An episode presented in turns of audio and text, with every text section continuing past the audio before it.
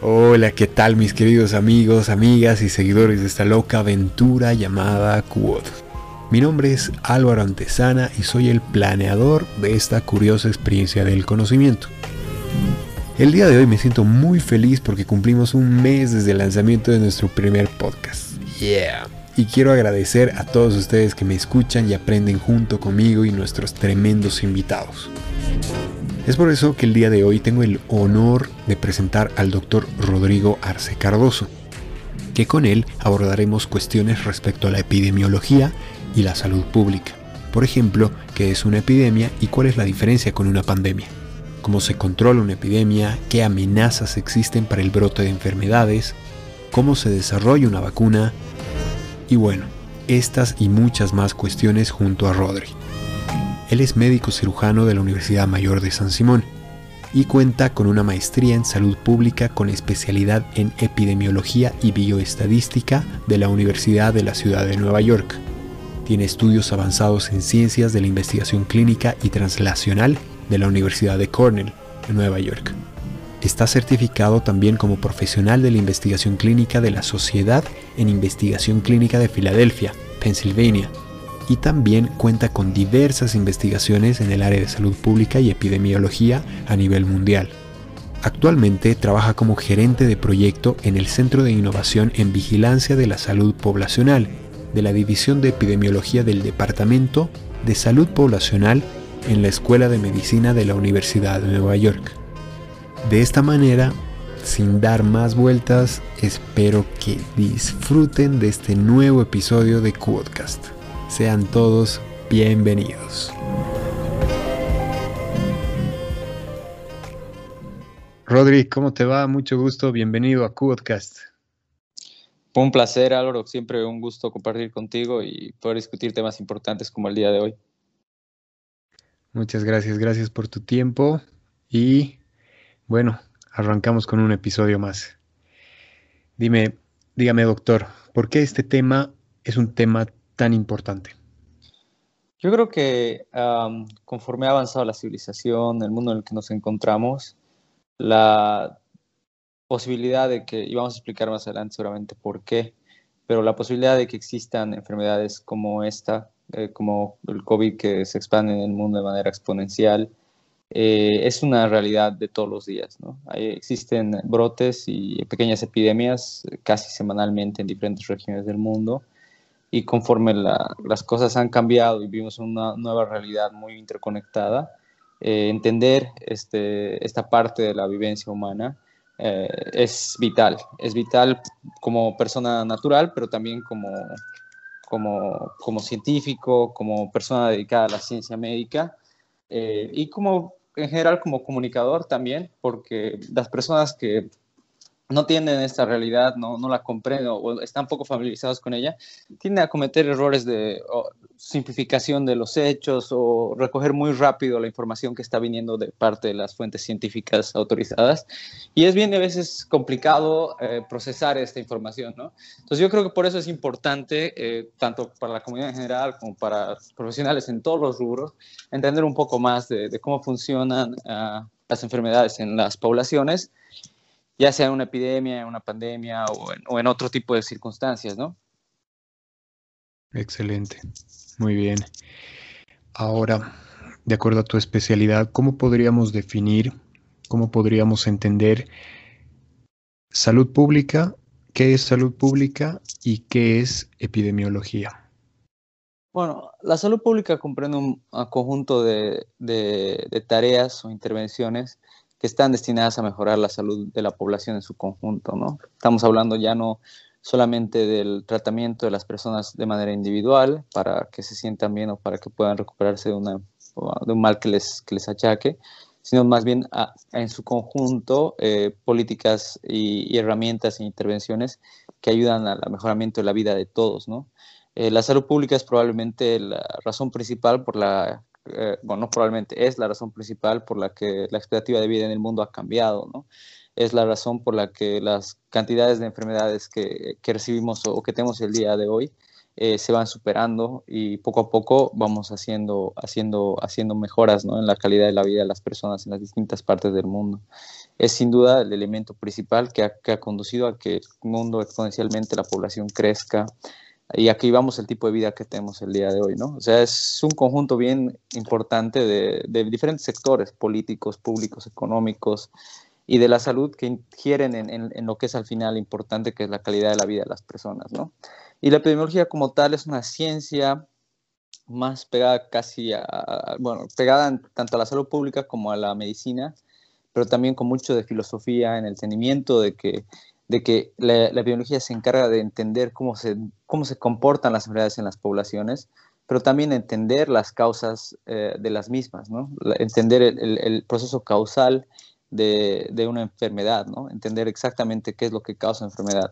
Eso es muy sencillo a veces, en, en, no tan sencillo, pero a veces más sencillo en enfermedades infecciosas, donde sabes, sabes claramente que es un virus o es una bacteria, y bueno, cómo se comportará, qué rápido se expande o cómo puedes eh, es una cosa, pero en otras enfermedades es mucho más eh, difícil de, apuntar directamente a un agente causal, sino son muchos factores asociados, ¿no? Las enfermedades crónicas tienen muchos factores asociados. Entonces, la, epidemiología estudia todos esos factores eh, y es una ciencia, como te digo, eh, que está muy pegada a la medicina, pero también a la salud pública y, al estudio mismo del pensamiento humano, ¿no? de, de cómo comprendemos las cosas. Eh, entonces es por ese lado que es una, ciencia bastante, bastante bonita, eh, que tiene mucho de muchas otras partes, ¿no? Y se complementa también con muchas otras cosas. Eh, a diferencia de seguramente especialidades mucho más técnicas dentro de la medicina, o ramas más estrictamente de gestión pública dentro de la política, o ramas estrictamente em, filosóficas dentro del pensamiento humano, es, está ahí en el medio entre las tres. Claro, claro, o sea, es como tú dices, ¿no? O sea, parte también de un pensamiento filosófico en comprender de dónde nacen todas estas, estas enfermedades, ¿no?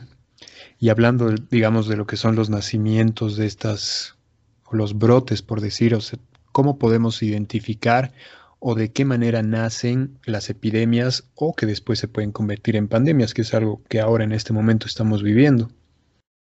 Bueno, sí, las, eh, es, o sea, es algo interesante, ¿no? O sea, comprender em, la epidemiología como tal, como ciencia, como pensamiento, como parte del raciocinio humano, yo creo que nace con la, con la sociedad en su conjunto, ¿no? Nace desde que existimos como sociedades, ¿no? Tratar de comprender cómo se, cómo, cómo se esparcen las enfermedades o por qué algunos brotes ocurren no es nuevo, eh, es desde la historia misma, ¿no? O sea, desde Egipto hasta los griegos, y, o sea, ha pasado por muchas etapas, ¿no? Eh, entonces, comprender esto ha sido, es una tarea de, la civilización en su conjunto, ¿no? En un momento dado se echaba la culpa, por ejemplo, de una epidemia o de, o de un brote epidémico en una región a los dioses, ¿no? Que era un castigo divino, que era, habías eh, ofendido a los dioses o otro momento, eh, el primero que hace, la, que habla sobre epidemias o, que el primero que utilice el nombre de epidemia o, endémico, que es simplemente como, un, como un parámetro normal de enfermedad de un grupo específico de personas, em, es Hipócrates, ¿no? Entonces estamos hablando de mucho, mucho tiempo antes de, del día presente, ¿no?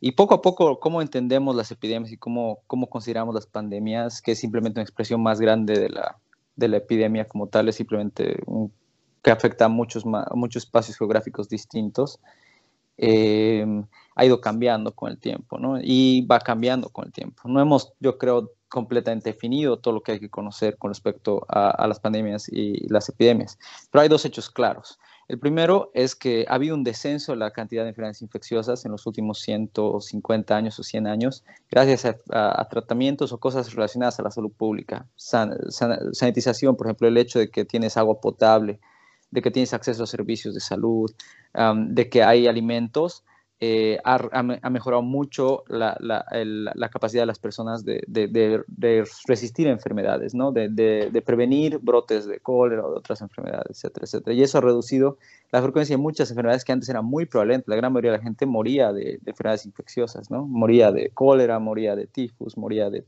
alguna, algún problema con alguna bacteria o un virus.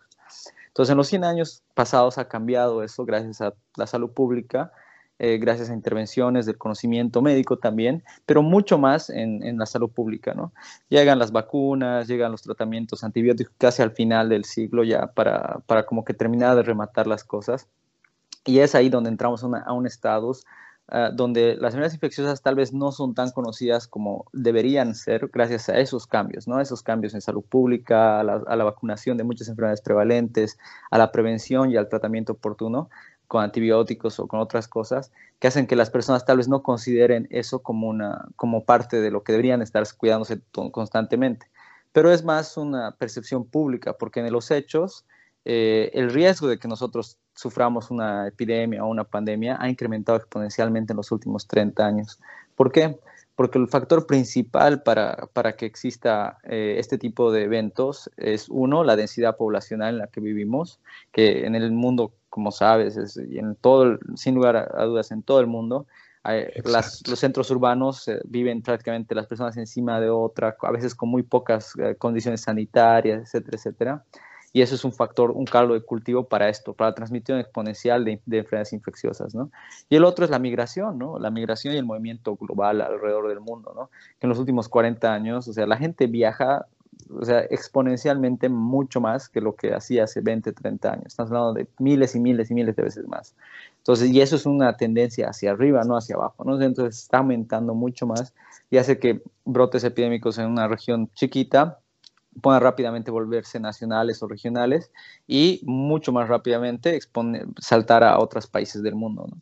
Es en esa lógica que, que, bueno, ahora ha cambiado un poco esa dinámica, ¿no? Y la gente ahora, a partir de esta, pero a partir de otras pandemias que hemos tenido este, estos últimos 20 años, hemos tenido tres o cuatro, o sea, ha estado uh, uh, varios, o sea, varios, varios casos del H1N1, eh, otros coronavirus como el MERS y SARS, eh, eh, la, la crisis del ébola, entre uh -huh. otras, que han estado en las noticias en los últimos 20 años, pero porque no han producido un efecto o porque han sido contenidas de manera oportuna, entre comillas, eh, no, no han llegado a tener las repercusiones que ha tenido esta, entre otras características propias de la que tenemos hoy día de hoy, ¿no? Pero eso es algo que no va a terminar con esta pandemia, ¿no? O sea, el, el, este, este tipo de, de, eventos, este tipo de circunstancias, tanto la densidad poblacional como el incremento del, de la movilidad eh, eh, global, eh, no han no va a desaparecer con esta pandemia, ¿no? Entonces es algo que va a seguir presente a lo largo del tiempo y probablemente vamos a ver muchos más de estos, uh, de estos brotes epidémicos a lo largo de los años que nos quedan en, este, en esta tierra, ¿no? Claro, claro. Hay algo que, que, me ha parecido muy, muy interesante lo que tú dices, que en el tema de salud pública se lo, puede, se lo podría interpretar como una prevención, ¿no? Alguna vez un, un médico me dijo, el mejor medicamento es la prevención. Entonces es, es algo que, que, me ha quedado grabado y, y, me haces tu recuerdo porque en el tema de salud pública también se ve algunas de las enfermedades que tú, que tú has mencionado, por ejemplo, como el cólera o algunas enfermedades que son de tipo diarreicas, ¿no? Por consumo de agua contaminada. Y, y aquí también entra lo que es el, los trabajos, por decir, de una planta de tratamiento, eh, eh, potabilización del agua. Entonces es de cierta manera como que un efecto, o perdón, una causa de prevención, ¿no? Sí, o sea, es algo que podemos prevenir efectivamente, ¿no? La calidad del agua que tomamos por ahora, ¿no? Eh, quién sabe, en unos 30, 40 años la calidad del agua que tomemos sea, va, va, va, va a ser mucho más variable, pero en este momento la calidad del agua que tenemos sí es buena. Entonces, las enfermedades diarreicas las enfermedades que vienen por vía del agua que tomamos eh, han reducido mucho en los últimos eh, 40, 50 años, ¿no?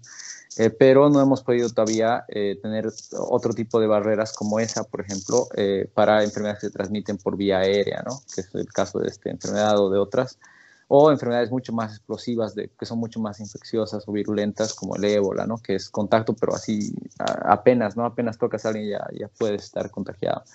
Eh, hay, hay muchas cosas que se pueden hacer, que se han hecho, que se va, tienen que seguir haciendo, y hay otras que lamentablemente depende mucho de la estructura logística de los países de comunicarse conjuntamente. ¿no? Eh, hay cosas que se pueden hacer localmente, como las que acabamos de mencionar, el agua, la calidad de la vida de las personas o el tratamiento oportuno de, de, de, de algunas enfermedades más pequeñas. pero hay otras que ya responden al, al, concepto de humanidad como, como, ente global, que yo creo que ahí es donde va el, el camino de la, de la, futura prevención o de, de, las enfermedades infecciosas o las epidemias, ¿no? Eh, entender que un brote, por ejemplo, en, en, Oruro mañana, es rápidamente está en Chile, luego en Brasil y luego está ya en Europa en, en cuestión de días, es parte de, lo, de, de, esa intercomunicación que hay que, generar y que se estaba planteando después de la, crisis del ébola, pero que parece que, que, necesitamos algo como esto para que, para que, para que la gente realmente entienda la, que hay que darle una prioridad a este tipo de contención. Claro, claro, porque algo, un, un tema muy, bueno, un punto muy importante que mencionas es también los aspectos locales y geográficos, por ejemplo, ¿no? Tú bien has debido ver de qué manera se ha ido expandiendo lo que es el COVID en Nueva York, a diferencia de California, por ejemplo, por la densidad poblacional, o Nueva York comparado con Nueva Zelanda, por ejemplo, ¿no? Entonces son casos totalmente diferentes que aplica diferente para cada, para cada región, ¿no? Sí, sí, ha habido muchas cosas. Eh, la verdad es que ha habido muy, la verdad es que el hecho de que sea una enfermedad nueva, eh, la, que, la que nos ha golpeado, eh, llevaba a que haya muchas simplificaciones que no han sido apropiadas en un principio, que no tiene nada de, o sea, no, no, no, creo que nadie tenga la culpa específica de eso, pero es simplemente que no entendíamos cómo se comportaba esta enfermedad en un principio. Eh, ha sido un crecimiento mucho más rápido del que se esperaba entonces, eh, los intentos de contener y prevenir la transmisión mediante eh, reducción de viajeros, por ejemplo, del Asia, mm, no tiene ningún efecto porque ya estaba viniendo de Europa el, el, el, el, virus, ¿no? Ya estaba viniendo de Europa los contagios. Entonces era como que un poco muy tarde se hicieron algunas medidas públicas eh, sanitarias y obviamente el, tema geográfico es vital, ¿no? O sea, la densidad poblacional, el hecho de que haya una, tanto flujo migratorio en, en, esta ciudad, en la ciudad de Nueva York, es, es realmente uno de los factores principales, ¿no? Pero también la falta de, de, de, otras fronteras específicas, ¿no? Porque dentro del mismo país es, es, es muy difícil, no, no existen fronteras claras entre los estados y demás. Nueva Zelanda es una isla, fácilmente cierras aeropuertos y no pasa nadie sin, sin, sin, testeos y cuarentena y contienes mucho más fácil que lo contendrías en, primero, un lugar que no has podido, primero que no has podido entender que estaba llegando de otro lugar y dos, que, que no has podido, no puedes contenerlo en esa misma ciudad, ¿no? No puedes cerrar eh, una, una ciudad de 20 millones de personas como cerrarías Exacto. un pueblo, ¿no? Sí. Ahora, Respecto a esto, hablamos de epidemias y hablamos de pandemias. ¿En qué momento llega a ser una... Bueno, en el brote eh, llega a ser una epidemia y posteriormente pasa a ser pandemia. ¿En qué momento pasa a ser de epidemia a pandemia y qué procesos existen para poder detener o controlar ya sea una epidemia o una pandemia? Bueno, las definiciones son bastante sencillas. Eh, eh, de hecho, como decíamos, Hipócrates es el primero que habla de las epidemias y es simplemente un aumento de la frecuencia de una enfermedad que cuando esta enfermedad es nueva, es, basta un solo caso para que sea una epidemia, ¿no? Porque no, no existía antes, ¿no? Eh, ahora, eh, ¿en qué momento se convierte en una pandemia? Es, eh, pandemia es generalmente cuando afecta a más de dos continentes. Eh, así se le, se le trata de definir en, en, en, el mundo, ¿no? Y es en el momento en que pasa de América a Europa ya es una pandemia porque no está solamente contenida en un territorio marcado geográfico como es la, un continente, ¿no? Sino que salta y se expande exponencialmente a otro, ¿no? Eh, eh, ahora, ¿cómo contenemos eso? Es bastante variable y depende mucho de las características mismas de cada una de, las, de, los, agentes que lo causen. ¿no? Hay agentes que se transmiten por el aire, hay agentes que se transmiten por el agua, hay agentes que se transmiten en, en um, o que circula más en, o se llaman agentes zoonóticos que se transmiten en animales o otro tipo de elementos. Uh, y hay agentes que son por vectores, ¿no? Que son por insectos, etcétera, etcétera, ¿no? Y hay otros que son solamente entre personas. Entonces, esas variables, esos diferentes factores hacen que se pueda entrar al detalle de cómo contener una enfermedad específica, ¿no? Pero son tan variables los unos con los otros que no hay una respuesta perfecta para todos, ¿no? Entonces, varía mucho del tipo de, de, agente o el tipo de, enfermedad que estás tratando de contener para que tomes medidas específicas, ¿no? En el caso, tal vez el peor caso posible son las enfermedades transmitidas de manera aérea, em, que no solo afectan al hombre, ¿no? porque pueden ah, o sea, encontrar vías alternas, no, no solamente, no, aún si prohibieras en todas las personas, eh, si afectan también a animales, eh, entonces, o se mantienen presentes durante mucho tiempo en el ambiente, eh, entonces es más difícil contenerlas, ¿no? Esas tal vez las enfermedades que son más difíciles de contener actualmente con las herramientas que tenemos disponibles, ¿no? Y es la que nos ha tocado, ¿no? Que es un poco la que ahorita estamos teniendo.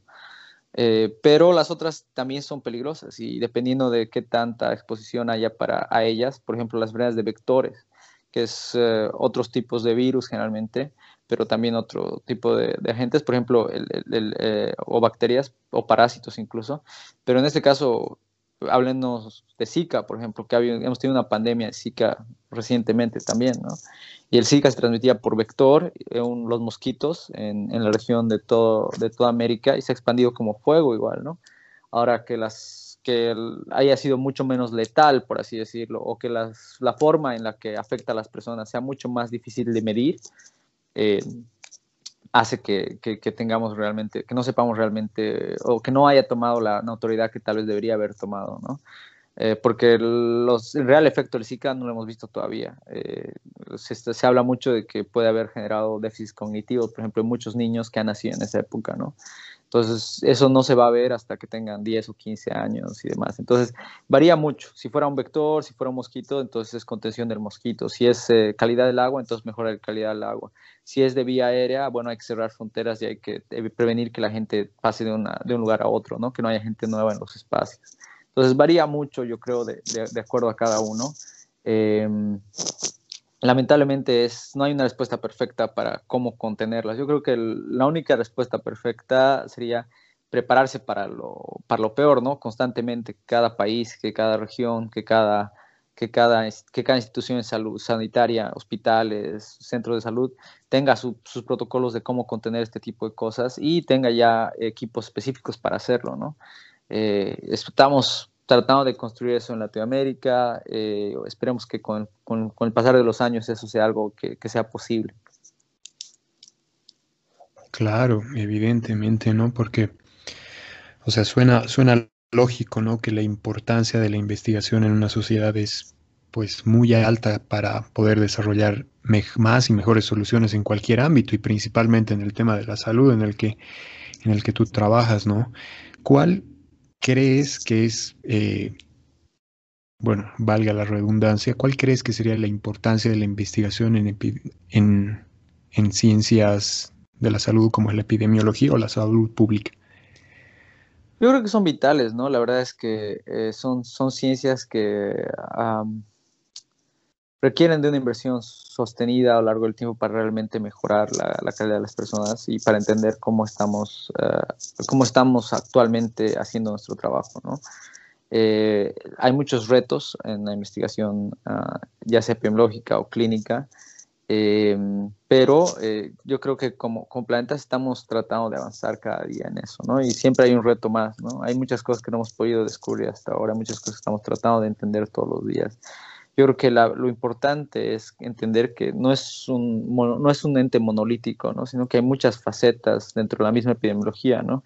más aún dentro de las ciencias naturales, biológicas o, la, o la, biomedicina. Pero si estamos hablando de una pequeña cosa granular como la epidemiología, igual hay, hay muchas subramas, ¿no? epidemiología eh, del cáncer o epidemiología de las enfermedades crónicas, epidemiología de las enfermedades infecciosas, epidemiología hospitalaria de control sanitario, epidemiología de control de brotes o eh, otro tipo de, de, ramas. ¿no? Entonces, es una sub, hay, hay, muchos, muchos ah, campos eh, disponibles de donde desarrollar eh, investigación que sea positiva y que ayude al, al, al mundo. ¿no?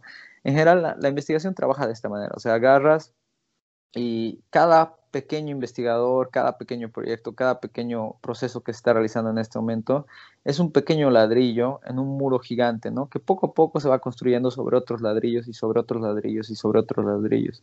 La idea es que con el pasar de los años, con el pasar del tiempo y con el pasar de la gran comunidad científica trabajando en conjunto, se va a construir muros gigantes que pueden ya sea obviamente protegernos, eh, o ayudarnos a vivir una mejor vida, vivir vidas más saludables. ¿no? Ahí yo creo que es donde radica la importancia de comprender que la investigación eh, en, medicina, en ciencias biomédicas, en epidemiología, merece atención tanto de las personas como de los gobiernos, eh, pero yo creo que es algo que es mucho más em, importante recalcarlo en países de subdesarrollo, ¿no? porque los países desarrollados invierten bastante dinero en, en investigación biomédica, en, investigación epidemiológica, ¿no?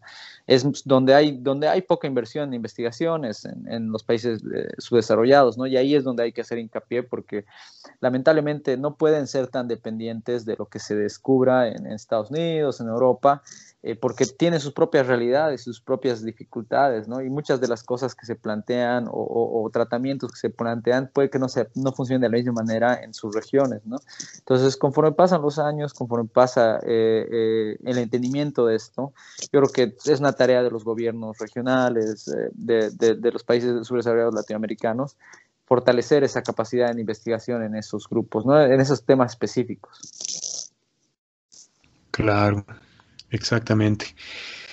Mira, hablando de lo que es el, volvemos a repetir lo que es la prevención, ¿no? De estar preparados para, para un brote. Entonces, no sé si tú viste, hubo un TED de Bill Gates que ya hablaba el 2015 que se avecinaba un brote pandémico.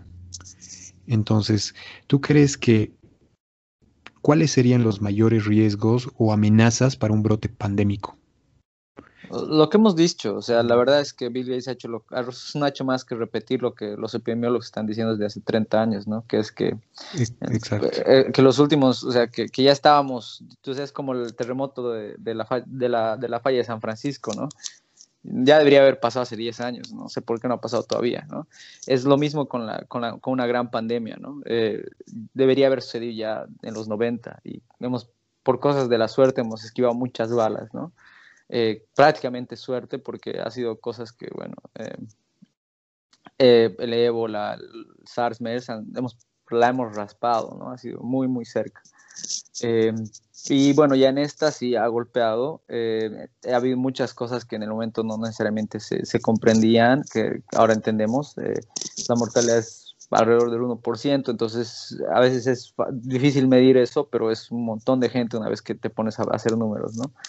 Em, ¿cómo, ¿Cómo comprendemos eso y qué podemos hacer para prevenirlo? Es complicado, ¿no? No hay una respuesta única pero el estar conscientes de ese hecho ya es el principio, ¿no? El estar conscientes de que es una realidad en la que vamos a tener que vivir los próximos, por lo que nos queda de vida, por la realidad del mundo, la globalización del mundo, la interconectividad y, la facilidad de movimiento internacional, eh, la densidad poblacional sostenida de los centros urbanos, que esto es algo que no va a desaparecer ahora, ¿no? Va a ser algo con lo que vamos a tener que vivir y que no va, no va a estar limitado a esta, a esta pandemia, sino va a ser algo que vamos a tener que empezar a producir y construir eh, una, una, herramientas que nos permitan identificar, contener y tratar eh, este tipo de amenazas en el futuro, ¿no?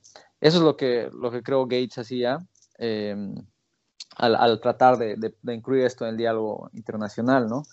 Eh, creo que en, algunos gobiernos sí ha calado, había gobiernos que sí han tenido una respuesta eficiente y ha habido otros que no tanto, ¿no? Eh, pero bueno, eso ya son temas eh, del, acontecer político nacional y que, bueno, cada uno juzgará, cada, cada gobernante será juzgado por su población lo que, por lo que ha hecho en, este, en esta crisis, ¿no? Claro, claro.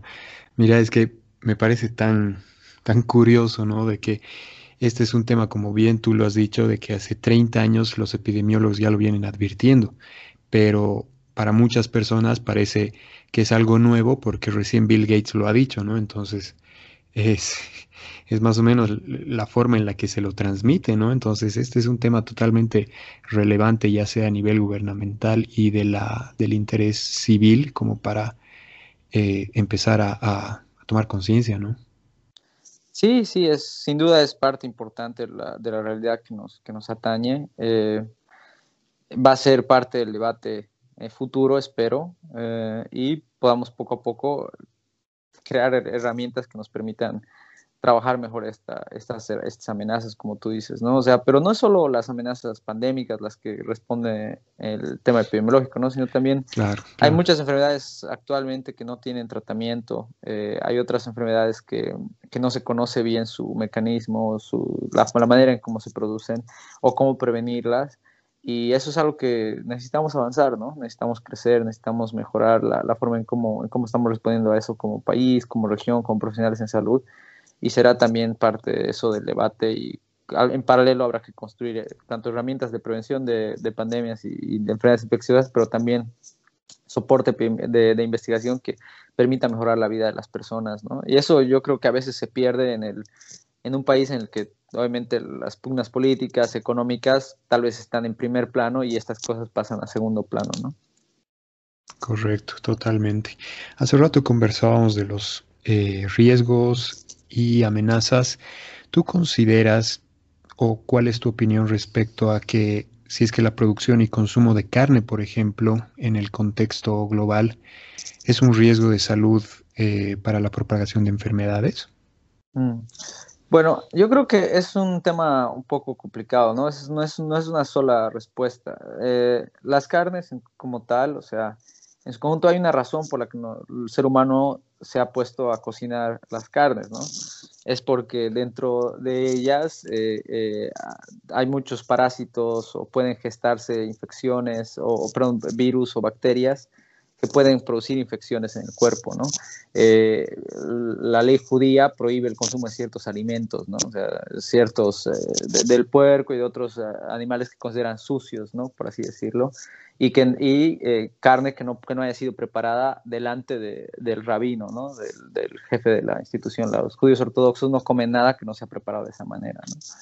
Em, en, el, en, el, tema propio de, las personas, o sea, hay, hay, hay muchas infecciones que, se transmiten por vía de la carne, ¿no? O sea, la cisticercosis, la enfermedad de las vacas, locas, que es un prión, ni siquiera es una bacteria, es una molécula de proteínas, eh, entre de otras, ¿no? La brucelosis y, y, otro tipo de enfermedades que pueden gestarse ahí.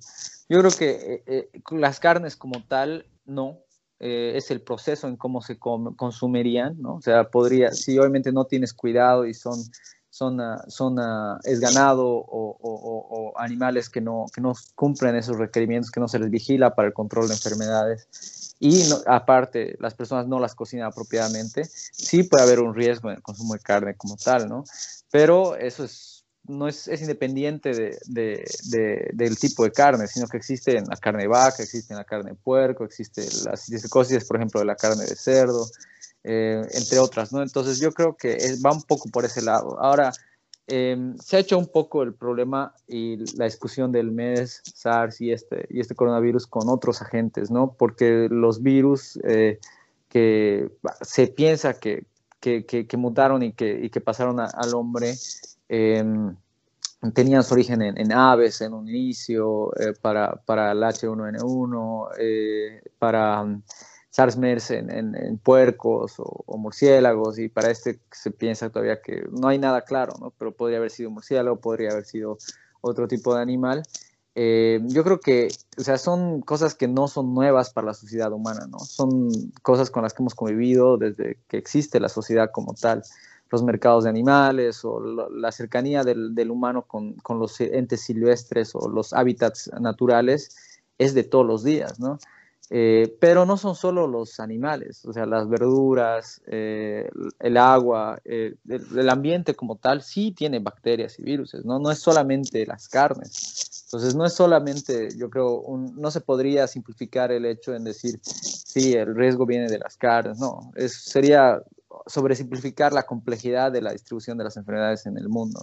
Ahora, hay un hecho, eh, y sin duda que es un segundo efecto de la producción carnífera, por así decirlo, la, producción ganadera, y es que se reducen los hábitats naturales de muchos, de muchos grupos animales. ¿no? En, eh, muchos ecosistemas se ven afectados por esta producción. La cantidad de espacio territorial que requiere el ganado mucho mayor que la que se imagina el mundo, ¿no? o sea, realmente destroza ecosistemas completos y esos ecosistemas desplazados también producen eh, resurgimiento de enfermedades que antes no se planteaban, ¿no? donde no existía el hombre, animales que antes no, no, no estaban frecuentando una zona urbana o que no estaban cerca a las personas terminan siendo, eh, estando cercanos a ellos, ¿no? Ese es el caso, por ejemplo, en Bolivia de la enfermedad hemorrágica boliviana, ¿no? Que es esta, esta enfermedad que por los cobayos en San Borja o San Jorge, y que obviamente es parte de, un proceso de que las personas se han acercado a animales silvestres que, que, pueden transmitirle estas enfermedades mediante, no, no, necesariamente su carne, ¿no?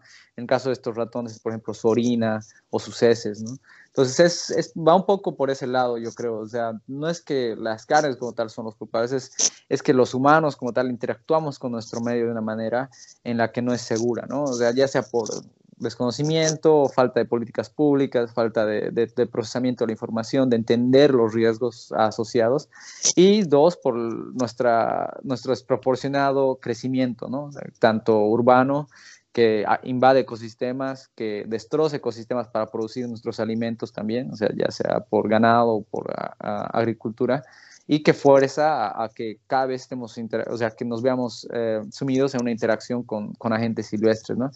Si, si, encima de eso le agregas el cambio climático, que también hace el, que tiene el mismo efecto, tienes como que un caldo de cultivo de, de enfermedades infecciosas, no solo en, de no en las caras, sino alrededor tuyo, ¿no? En todo el contexto de tu, de tu espacio.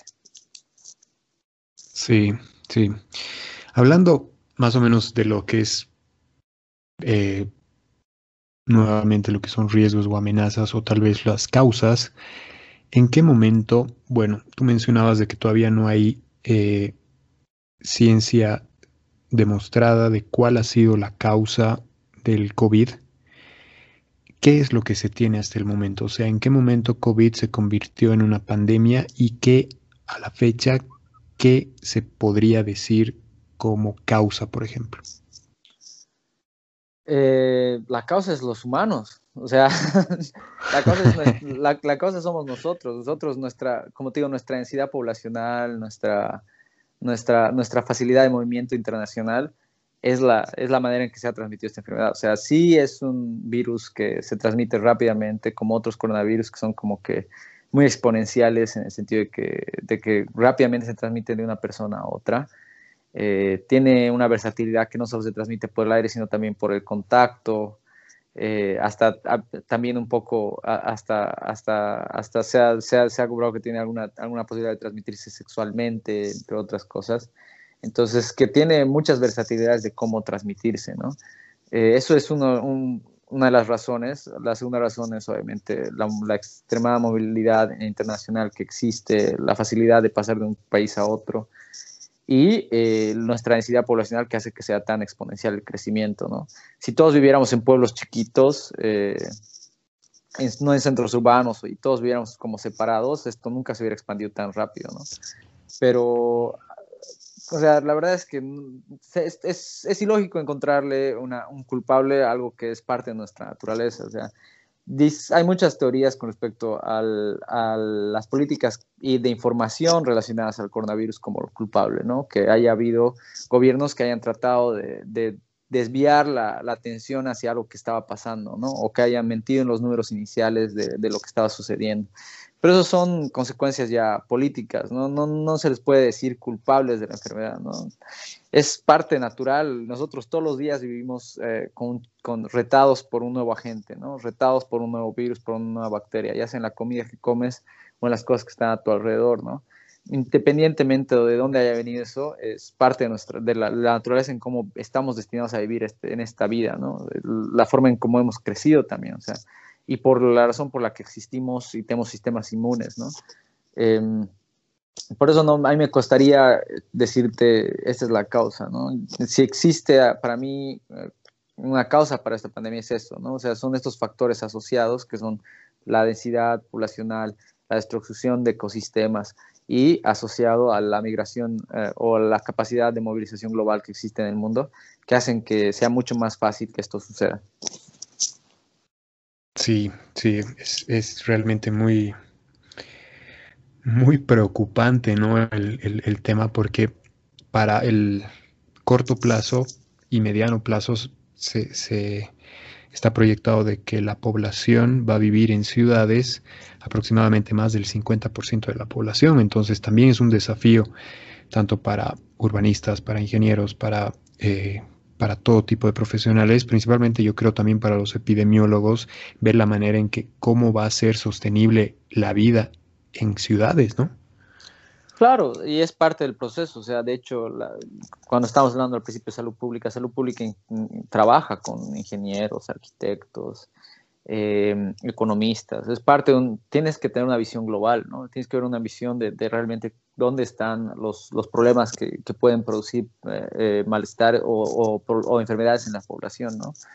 Y es una tarea grande, ¿no? Es una tarea en conjunto con los gobiernos. No, no, no, no habría, o sea, por eso es que la, epidemiología como tal es una ciencia que a diferencia de ver pacientes, ve a grupos poblacionales, ve a comunidades, ve a países, ve a regiones, ¿no? Porque está tratando de llevar lo que se, lo que se conoce de la, de, la, de la estructura biológica de los cuerpos de las personas y entender la estructura del, del centro donde viven, ¿no? Del entorno en el que viven y tratar de limitar eh, las cosas de ese entorno que le pueden ser nocivas, ¿no?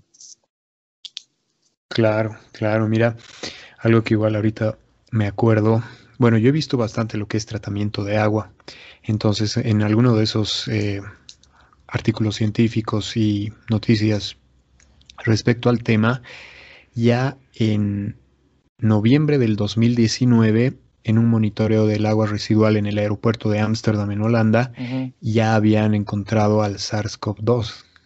Entonces, es, algo o Sea, hay, hay, hay, algunos, algunos estudios iniciales de eso. Eh, hay, hay como una ciencia de la vigilancia epidemiológica em, y de, de, otros factores. O sea, por ejemplo, eh, en muchas ciudades de Europa y algunas de Latinoamérica se mide la cantidad de, o sea, se mide la cantidad de drogas presentes en, en las cloacas también, ¿no? Para tratar de entender el, efecto que existe en esas poblaciones y demás. Son cosas bastante iniciales. Eh, lo, ha reportado, lo han reportado en Amsterdam, lo han reportado en Barcelona.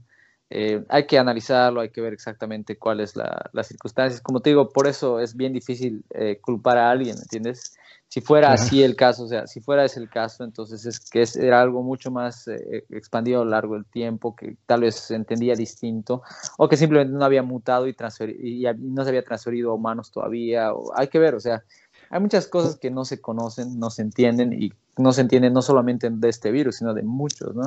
Yo hago, por ejemplo, o en algún momento hemos hecho estudios de la de la flora bacteriana en el intestino de las personas, ¿no? Entonces agarramos y hacíamos eh, eh, shotgun uh, metagenomics, que es básicamente, o sea, medíamos el, el código genético presente en, en, en, la bacteria de las personas en, sus intestinos, ¿no? Y te encuentras, eh, del 100% de, de, cosas que encuentras ahí, 10 son conocidas, ¿no? o, o, 20% son conocidas y todo el resto son bacterias desconocidas que no se entienden o que no se, o sea, que son parte de grupos específicos o no, que poco a poco van tomando notoriedad o no van tomando notoriedad. Eh, se puede encontrar de todo, ¿no? han hecho lo mismo en, en los, en, los en, en, el subway de Nueva York, o en otros lugares urbanos de, Estados Unidos. Incluso han tomado algunas veces muestras de Bolivia, tengo entendido algunos estudios similares, y han encontrado desde, desde bacterias de la peste negra hasta, no sé, nombrarlo, ¿no? presentes en, el suelo, en las superficies de los, de los, de, de, los carros del, del, subterráneo, en, en, los lugares donde juegan los niños. O sea, es como te digo, o sea, está presente en todo nuestro entorno constantemente. El tema es que encuentre la persona que tiene la susceptibilidad y lo afecte, ¿no? Y que eventualmente mute de una manera en la que se transmita más rápidamente. Así es. Sí, sí, mira, volviendo a lo que es eh, COVID, lo que estamos viviendo ahora, ¿existe alguna relación de mortalidad de esta pandemia comparado con otras, por ejemplo, con la gripe, con el con lo que es el MERS o el SARS? Eh, es bien difícil decir la comparación con el mes o el SARS porque son, eh, han sido epidemias que se han contenido bastante bien, en el sentido de que no, no han tenido una este, distribución geográfica abundante, eh, era más difícil de transmitir, o sea, tenía una, un, radio de, transmisión menor al que tiene el coronavirus. Entonces es muy difícil como que hacerle un parámetro. Si, si solo contas la gente que se ha enfermado y que ha muerto, creo que eh, es un poco, o sea, el MERS, el, el era, era, mucho más severo que el COVID, ¿no? Pero eh, cuando ya hablas de, transmisión y, que, y cuánta gente podía contagiarse por una persona infectada, el COVID demuestra ser un poco más agresivo. ¿Por, ¿Por qué? Porque muchas personas son asintomáticas, ¿no? Entonces transmiten sin siquiera tener síntomas. Entonces, eh, a lo largo del tiempo, eso es peor porque la gente no sabe qué tiene y lo está transmitiendo a personas que eventualmente pueden desarrollar síntomas, ¿no? Entonces, por esos factores, por el hecho de lo que te decía, que no solamente se transmite en el aire, sino también en contacto en las superficies, es que esta enfermedad ha sido muy, muy exponencial y, puede que la mortalidad específica de las personas que se han sea mayor en el MERS, en las, porque tenemos los datos de eso, porque solo se ha hecho, en, o sea, solo hay de esos brotes, o puede que no, porque esto se ha expandido a, un nivel más global y, bueno, mucha más gente ha muerto, ¿no? Entonces, es, depende un poco de la interpretación de lo que estés haciendo, si estás yéndote a, a la tasa misma de mortalidad o de letalidad de la enfermedad, con respecto a si tiene complicaciones o no, o qué tan expansiva puede ser y a cuánta gente puede afectar, ¿no? Y ahí yo creo que el, el COVID tiene como que claramente algo a su favor, que es eso, que, que, que, que afecta a mucha más gente, ¿no? Claro. Ahora, ¿tú crees que estamos cerca de una vacuna? ¿En qué situación nos encontramos? No, o sea, es complicado. Eh, a ver, hablando de otra enfermedad eh, similar, hablando de mortalidad otra vez, el, ébola eh, tenía una tasa de letalidad de más o menos entre el 60 y el 90%. O sea, si, tenías, si, si, te tocaba, te tocó y ni modo, o sea, estabas más, más allá que acá, ¿no?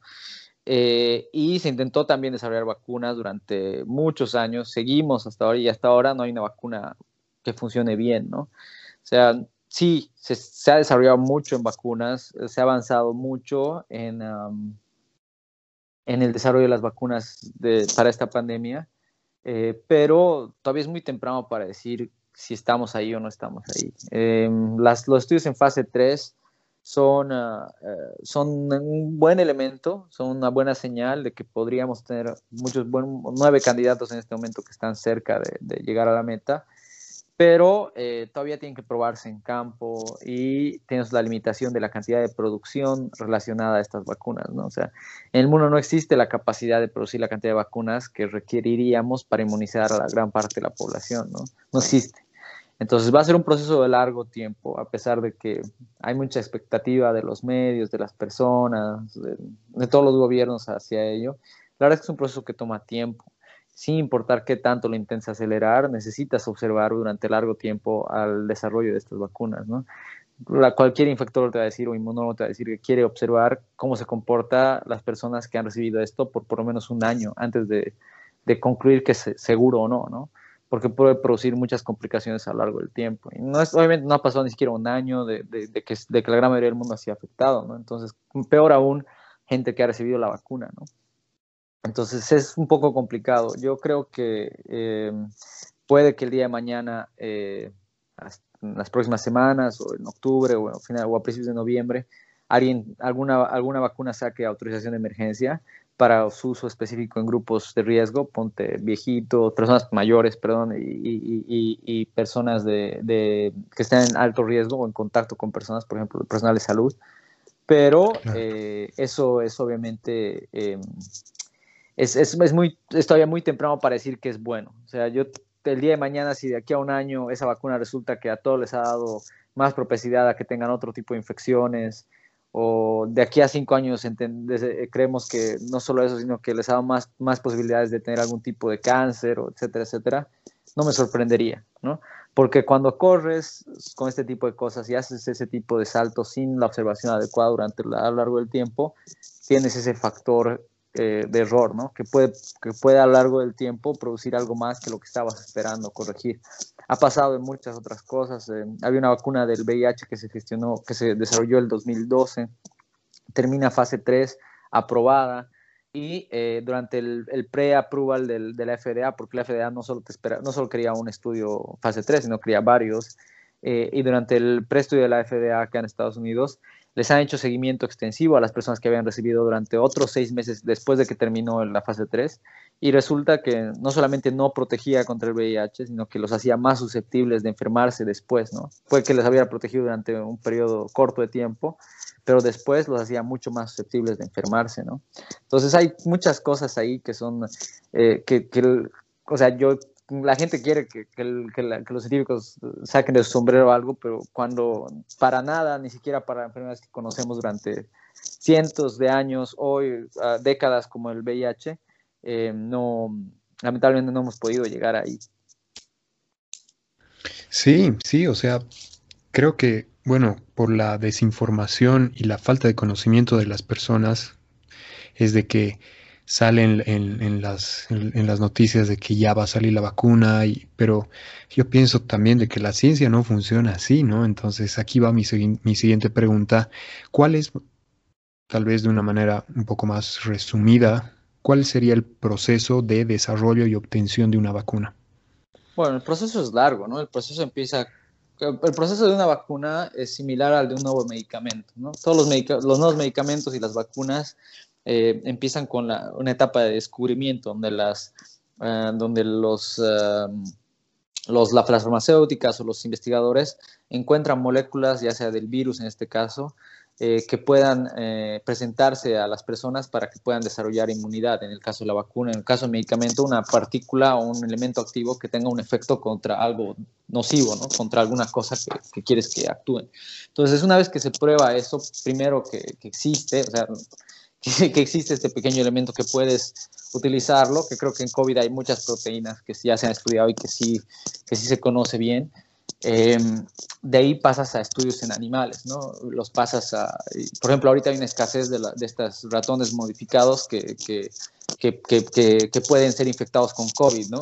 ¿Por qué? Porque todos los quieren para, para, para, hacer este tipo de pruebas en animales, ¿no? Necesitas hacerlos en animales, en monos eh, y, en, y en ratones, en modelos animales, para ver que, sean compatibles eh, con la vida, ¿no? Que no los maten directamente a los animales y que, bueno, tengan caminos biológicos y que en teoría puedan funcionar en, animales, ¿no? Ahora, es, ponte, del, del, 100 que llega a esa etapa, pasa el 10 o el 20% de esa etapa, ¿no? O menos incluso. Y de ahí pasan ya a, los, a, los, a las pruebas en humanos, ¿no?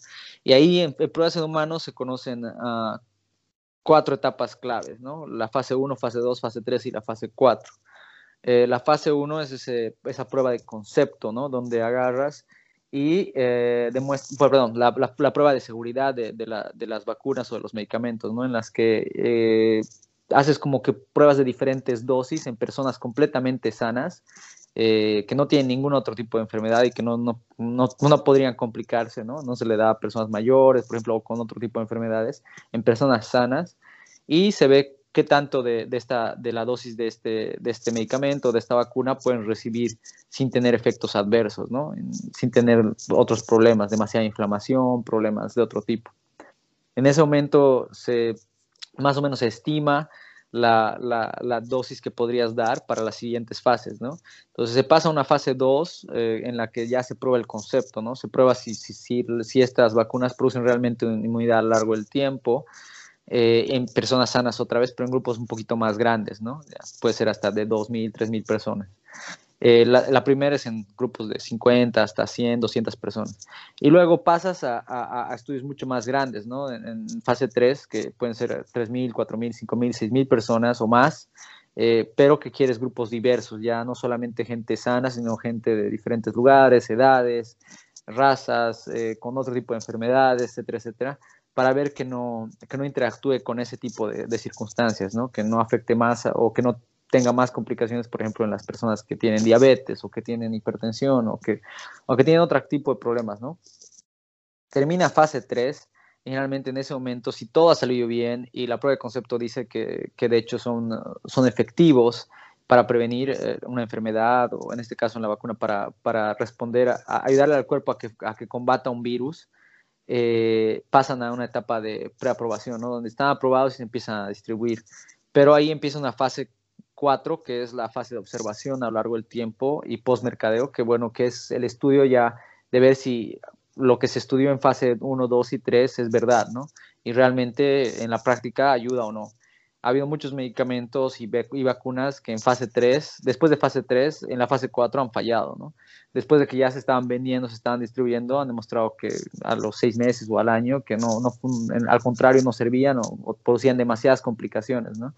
Es mucho más complicado esto en una enfermedad como COVID porque solamente, como habíamos dicho, solamente el 1% de la población generalmente va, a tener complicaciones, entonces, eh, o puede morir al respecto. Eh, y entonces, si, si solamente el, el 2% de, de, de, las personas que, tienen, que reciben esta vacuna tienen uh, algún tipo de complicación severa, entonces tal vez estás poniéndolos en más riesgo que, que, que, que, que al dejar el, el, el virus correr. Exacto, exacto, exacto. Entonces, wow. entonces el, el, balance específico entre, entre, lo que, entre lo que va a ser permitido para que esta vacuna eh, sea buena y no sea más dañina que, el, o sea, que la cura no sea peor que, el, que la enfermedad, la enfermedad. va a ser, es un, es un balance bastante pequeño, ¿no? O sea, a, por eso es que cosas como, por ejemplo, lo que le pasó a AstraZeneca, hace poco con respecto a, esta a, este, a este problema de mielitis transversa en uno de sus pacientes. Es serio, es serísimo porque, porque o sea, es, un, es uno en una muestra de 3.000, 4.000 personas, ¿me entiendes? Que es, o sea, puede que en este momento no se sepa exactamente qué tan frecuente puede ser eso, pero si fuera más del 1%, es una enfermedad que pone en riesgo la vida de las personas, ¿no? Entonces, o sea, si, si, si es realmente peligroso, entonces tal vez hay que considerar el, riesgo-beneficio de dar la vacuna con respecto a, no darla, ¿no? Y mantener las otras pro, pro, proyecciones. Entonces es por eso, o sea, son esas tres fases eh, primeras y una cuarta fase de desarrollo que vienen también antecedidas de lo que te decía, toda esta etapa previa, que es la descubrimiento, la prueba de los, la, prueba de los estudios en animales. Eh, los animales igual tienen sus fases 1, 2 y 3, o sea, pasa por muchas, muchas etapas antes de llegar a, un producto que se le pueda seguramente dar a una persona, ¿no?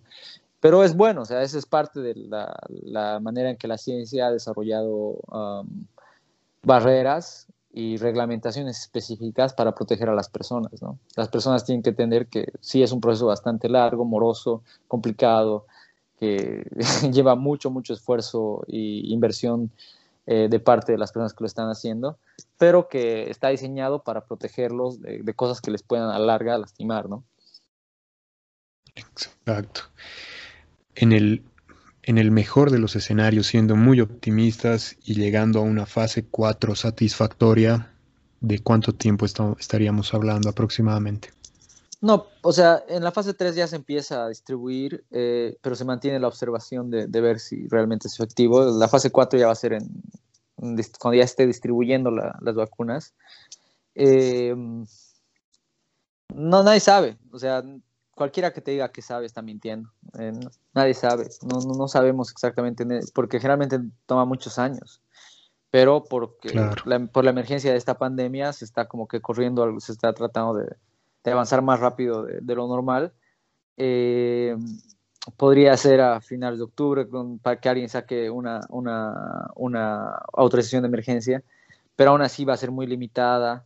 Eh, cuando lleguen vacunas a Bolivia, si me hacen esa pregunta, yo te digo, este año imposible, ¿no? O sea, imposible, no hay forma. ¿Por qué? Por, por, no solo porque, porque primero hay que sacar las autorizaciones, la distribución, sino que la, hay que producir las vacunas. Y las vacunas no se producen en Latinoamérica, en la gran parte de Latinoamérica, en Chile y en Brasil se han gestionado dos fábricas de vacunas recientemente, pero eh, es dependiente de, de, muchos otros factores, ¿no? O sea, no se producen en el país, entonces va a pasar como lo que ha pasado un poquito con, con, los ventiladores, ¿no? Que va a haber un mercado saturado de gente que quiere comprar y muy poco producto, ¿no? Y ahí van a tener que tomar algunas medidas los organismos internacionales, ¿no? La ONU ha creado un taller de, distribución de las vacunas en el que está primero eh, los, uh, las personas, o sea, los, los, los, países desarrollados, ellos van a comprar independientemente. Y luego un segundo taller que serían las, o sea, las, las, los países subdesarrollados, una lista de países subdesarrollados donde está Bolivia, que han decidido comprar conjuntamente las vacunas, ¿no? Cosa de no pelearse entre ellas, ¿no?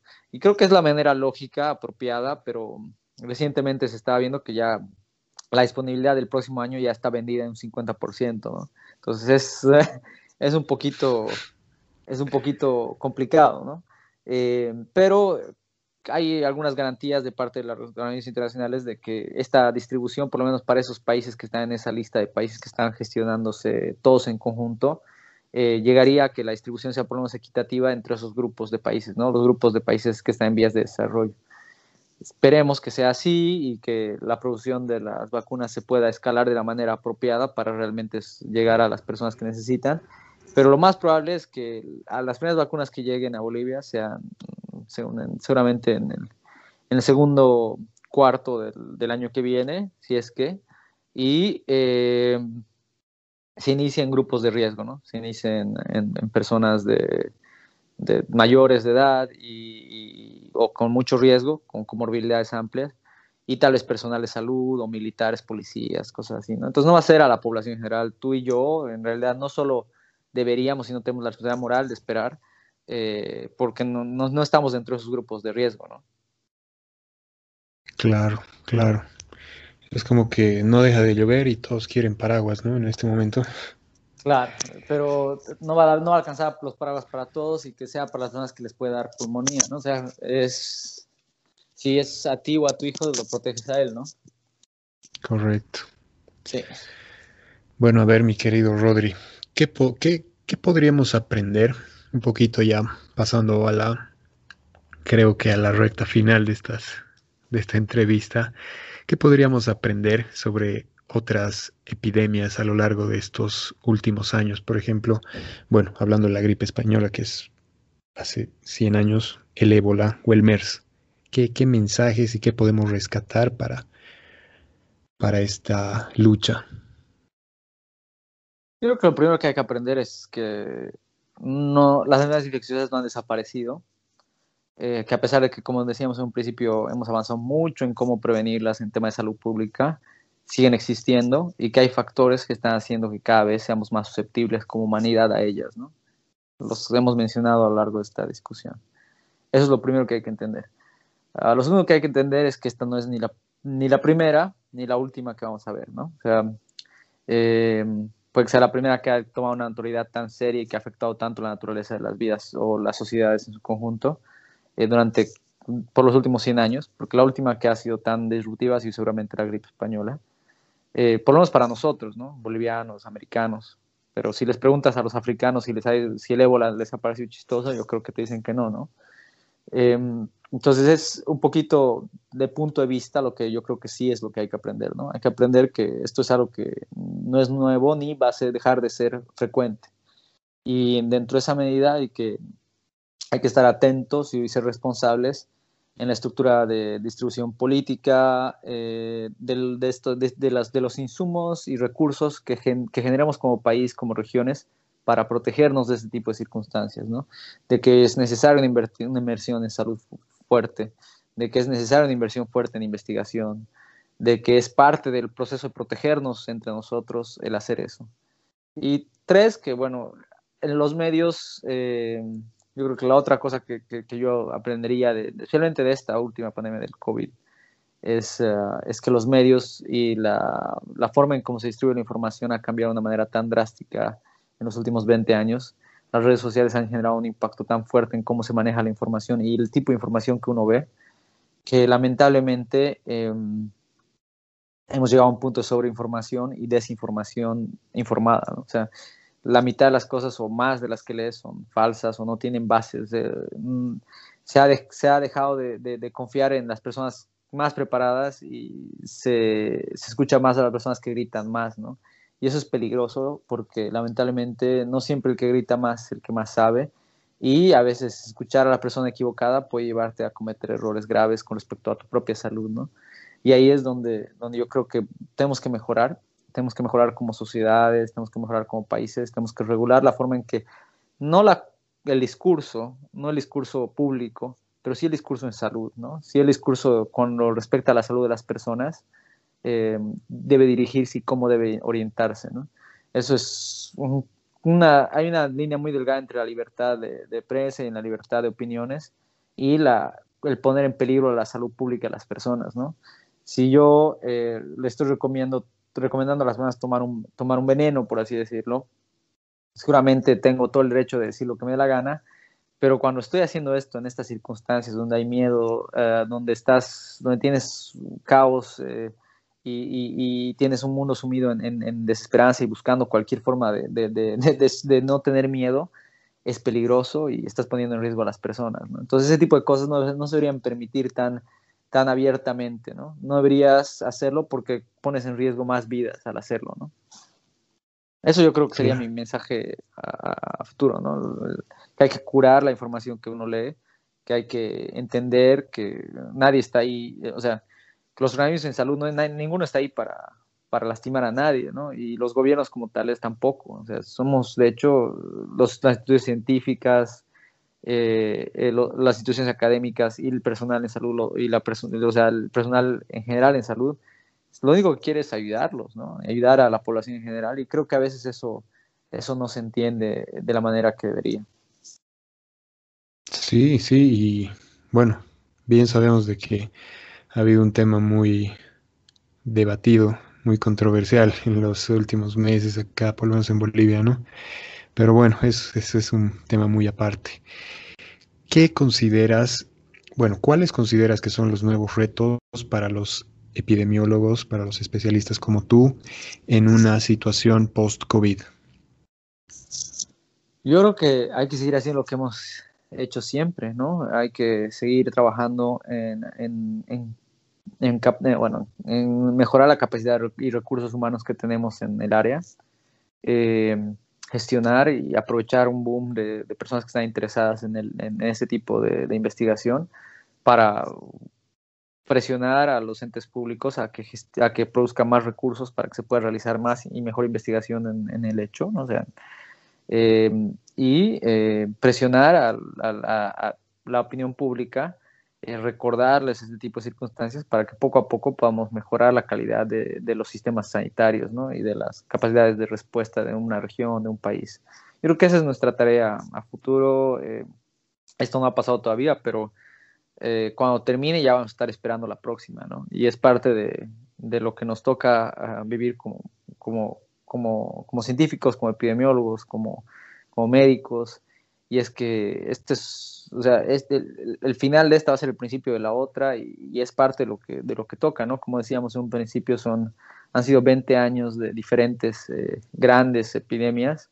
Eh, y bueno, que esta haya sido la más, la más distribuida geográficamente y que haya afectado a mayor cantidad de personas, no quiere decir que vaya a ser la última, ¿no? Y, hay que seguir preparándonos y, capacitándonos y gestionando los recursos humanos para poder responder a la próxima también. Claro, por supuesto. Algo igual que ahora se me viene a la mente. Recomiendan mucho, por ejemplo, lógicamente lo que es el lavado de manos, evitar el contacto, etcétera. Pero hay tantas desigualdades por principalmente en Latinoamérica y el Caribe, que hay regiones que ni siquiera cuentan con agua potable, ¿no? Entonces esto también llegaría a ser una carga para los especialistas como tú en la lucha de una próxima epidemia, ¿no? Eh, la verdad es que tenemos que trabajar también en eso, ¿no? No estamos desentendidos de ese tipo de, de, de problemas, ¿no? Es parte también de nuestro trabajo recomendar y, investigar el efecto que tiene la mala, las, obviamente obvios, pero también a veces no, no, percibidos por las instituciones públicas del daño que se está haciendo al no tener, por ejemplo, acceso a agua limpia, ¿no? Em, pero bueno, es parte de la, de la discusión. Yo creo que, que, hay que traducirla en acciones, en trabajo, en investigación y, en, y en, y en, y en um, una palabra que, a ver, no sé si me estoy tratando de encontrar, se llama advocacy en inglés, que es básicamente ser como que, o sea, ser, ser vocero de, de una causa, ¿no? De, de, presionar por algo. Y eso es lo que yo creo que todos tenemos que hacer en, dentro de esa lógica, es ser, eh, es ser voceros de, de, una causa que mejore las calidades sanitarias, de que mejore eh, la respuesta, la capacidad de respuesta que tenemos en nuestras regiones y mejore al final de cuentas la vida de las personas, ¿no? Creo que esa es la, tarea de todos, pero sobre todo de nosotros que, de alguna manera em, nos hemos formado para eso, ¿no? Toda, toda, nuestra formación está dedicada a eso, ¿no? Sí, sí, sí, totalmente, muy importante porque, y, de esa manera también es lo que se busca en este espacio para las personas que en este momento igual han llegado hasta este momento del podcast, que, genere algo, ¿no? Que genere curiosidad aparte del, del del conocimiento que es transmitido a través de especialistas como Rodrigo y, que, se sientan también motivados, ¿no? Entonces, como última recomendación, doctor, ¿de qué manera se puede incentivar y motivar a las futuras eh, generaciones a entrar en este campo o en el campo de la ciencia, por ejemplo? Bueno, yo creo que eh, es un campo muy apasionante. eh, que es a veces complicado, por, especialmente cuando uno, cuando uno viene de un país en el que no hay mucha investigación o la investigación no es apoyada de la manera en que es en otros países pero eh, que, es muy, que es muy diverso, ¿no? que, que, te permite muchas opciones de desarrollarte, que te ayuda a crecer como persona al mismo tiempo que creces en, en lo que conoces. Eh, no hay nada más apasionante que impactar la vida de las personas. Eh, y no hay nada que impacte más la vida de las personas que la salud pública, ¿no? O sea, em, es algo que es clásico, o sea, la, la, influencia de un médico obviamente no se le puede medir fácilmente porque cada paciente que ve es una persona que está ayudando, que está mejorando, que está permitiéndole tener una mejor calidad de vida. Pero cuando ves más allá de las personas, ves más allá del paciente y ves a poblaciones enteras, eh, ves a grupos grandes de personas, ves a, regiones, ves a países, entonces eh, puedes generar un impacto incluso mayor, ¿no? Y ahí yo creo que es que está el atractivo de, del estudio de la epidemiología, eh, del estudio de la salud pública, eh, del estudio de la investigación en su conjunto, ¿no? más allá de, de, de, de estos dos específicos que tienen nichos claros y, efectos y, y, áreas muy, muy, muy específicas de intervención, pero la ciencia como tal, que, que el impacto que genera es, como decíamos, esos son esos pequeños ladrillos que poco a poco van construyendo nuestra capacidad como humanidad de, de ser mejores y vivir mejores vidas, ¿no? más saludables y durante más largo tiempo. ¿no? Eso es, creo, la tarea de todos nosotros en, en, esta, en este lugar, en esta, en esta tierra. Y bueno, es, yo creo, el atractivo principal para las personas que quieran dedicarse a esto, ¿no? O sea, es, es parte de ser parte de, de, de, algo que no termine contigo, eh, que no termine, eh, que sea, o sea, que no, no termine en, en, el, el, en el diario vivir o en tu operación, ya sea como clínico, de, de dando una receta, sino que continúa a lo largo del tiempo y se expanda eh, exponencialmente conforme vayas creciendo. ¿no? Y es que tu, el trabajo que tuviste hoy o la investigación que hiciste el día de hoy es ese pequeño ladrillo para el siguiente, el siguiente y el siguiente, que poco a poco van construyendo lo que, lo que somos, ¿no? Como humanidad, no solamente como personas o como instituciones o como regiones, como países, sino como humanidad. Totalmente. Qué, qué maravilloso mensaje, Rodri. Y bueno, creo que hay muchísimas más preguntas que, que, quisiera, que quisiera hacerte, pero ya estamos con el tiempo limitado. Principal, primeramente quiero felicitarte por el trabajo que tú haces y, de la manera como eh, representas a nuestro país en, en, el, en las investigaciones y en el trabajo que ahora realizas. Te felicito y segundo, agradezco infinitamente tu tiempo porque estés aquí y te deseo el mejor de los éxitos en tu vida personal, profesional y en todo lo que vayas a hacer. Muchas gracias, Rodri, por estar aquí. Muchas gracias a ti, Álvaro, y siempre es un, placer eh, compartir contigo y, con, y con, en realidad con todos los oyentes, ¿no? Eh, la verdad es que la gente joven, las personas que están escuchando este podcast, porque la gran mayoría será gente de nuestra o más joven todavía, eh, ahí es donde tenemos que llegar y el mensaje tiene que traducirse, ¿no? Como decía hace, hace rato, uno de los problemas más grandes es la sobreinformación de, de vías no adecuadas con mensajes erróneos que no transmite la esperanza, que no transmite lo positivo que se ha logrado en los últimos 100, 200, 300 años en temas de salud, ¿no? que, hoy día nos permite tal vez sí estar pasando calores, pero si, hubiera, si no hubiera sido todo lo que ya se ha construido antes y lo que vamos a construir en los próximos 100 o 200 años, eh, que, que, obviamente no, no existiríamos como tal, no estaríamos aquí ninguno de nosotros. Claro. Así es. Bueno, mi estimado, muchísimas gracias de nuevo. Ya creo que vamos a tener ya una próxima oportunidad para hablar de estas de estos temas que ya se están viniendo en estos episodios muy interesantes y con grandes grandes invitados. Muchas gracias, Rodri, y vamos a estar muy pronto en contacto nuevamente. Hasta luego. Muchísimas gracias por escuchar Codecast, el podcast de Code Academia. Si te gustó este capítulo, dale seguir. Al igual que a todas nuestras redes sociales, estamos en Facebook, Instagram, YouTube como Cubot Academia. Y también nos puedes encontrar en TikTok como Cubot7. Te mando un abrazo y quédate atenta y atento a nuestro siguiente capítulo. Hasta una próxima ocasión. Adiós.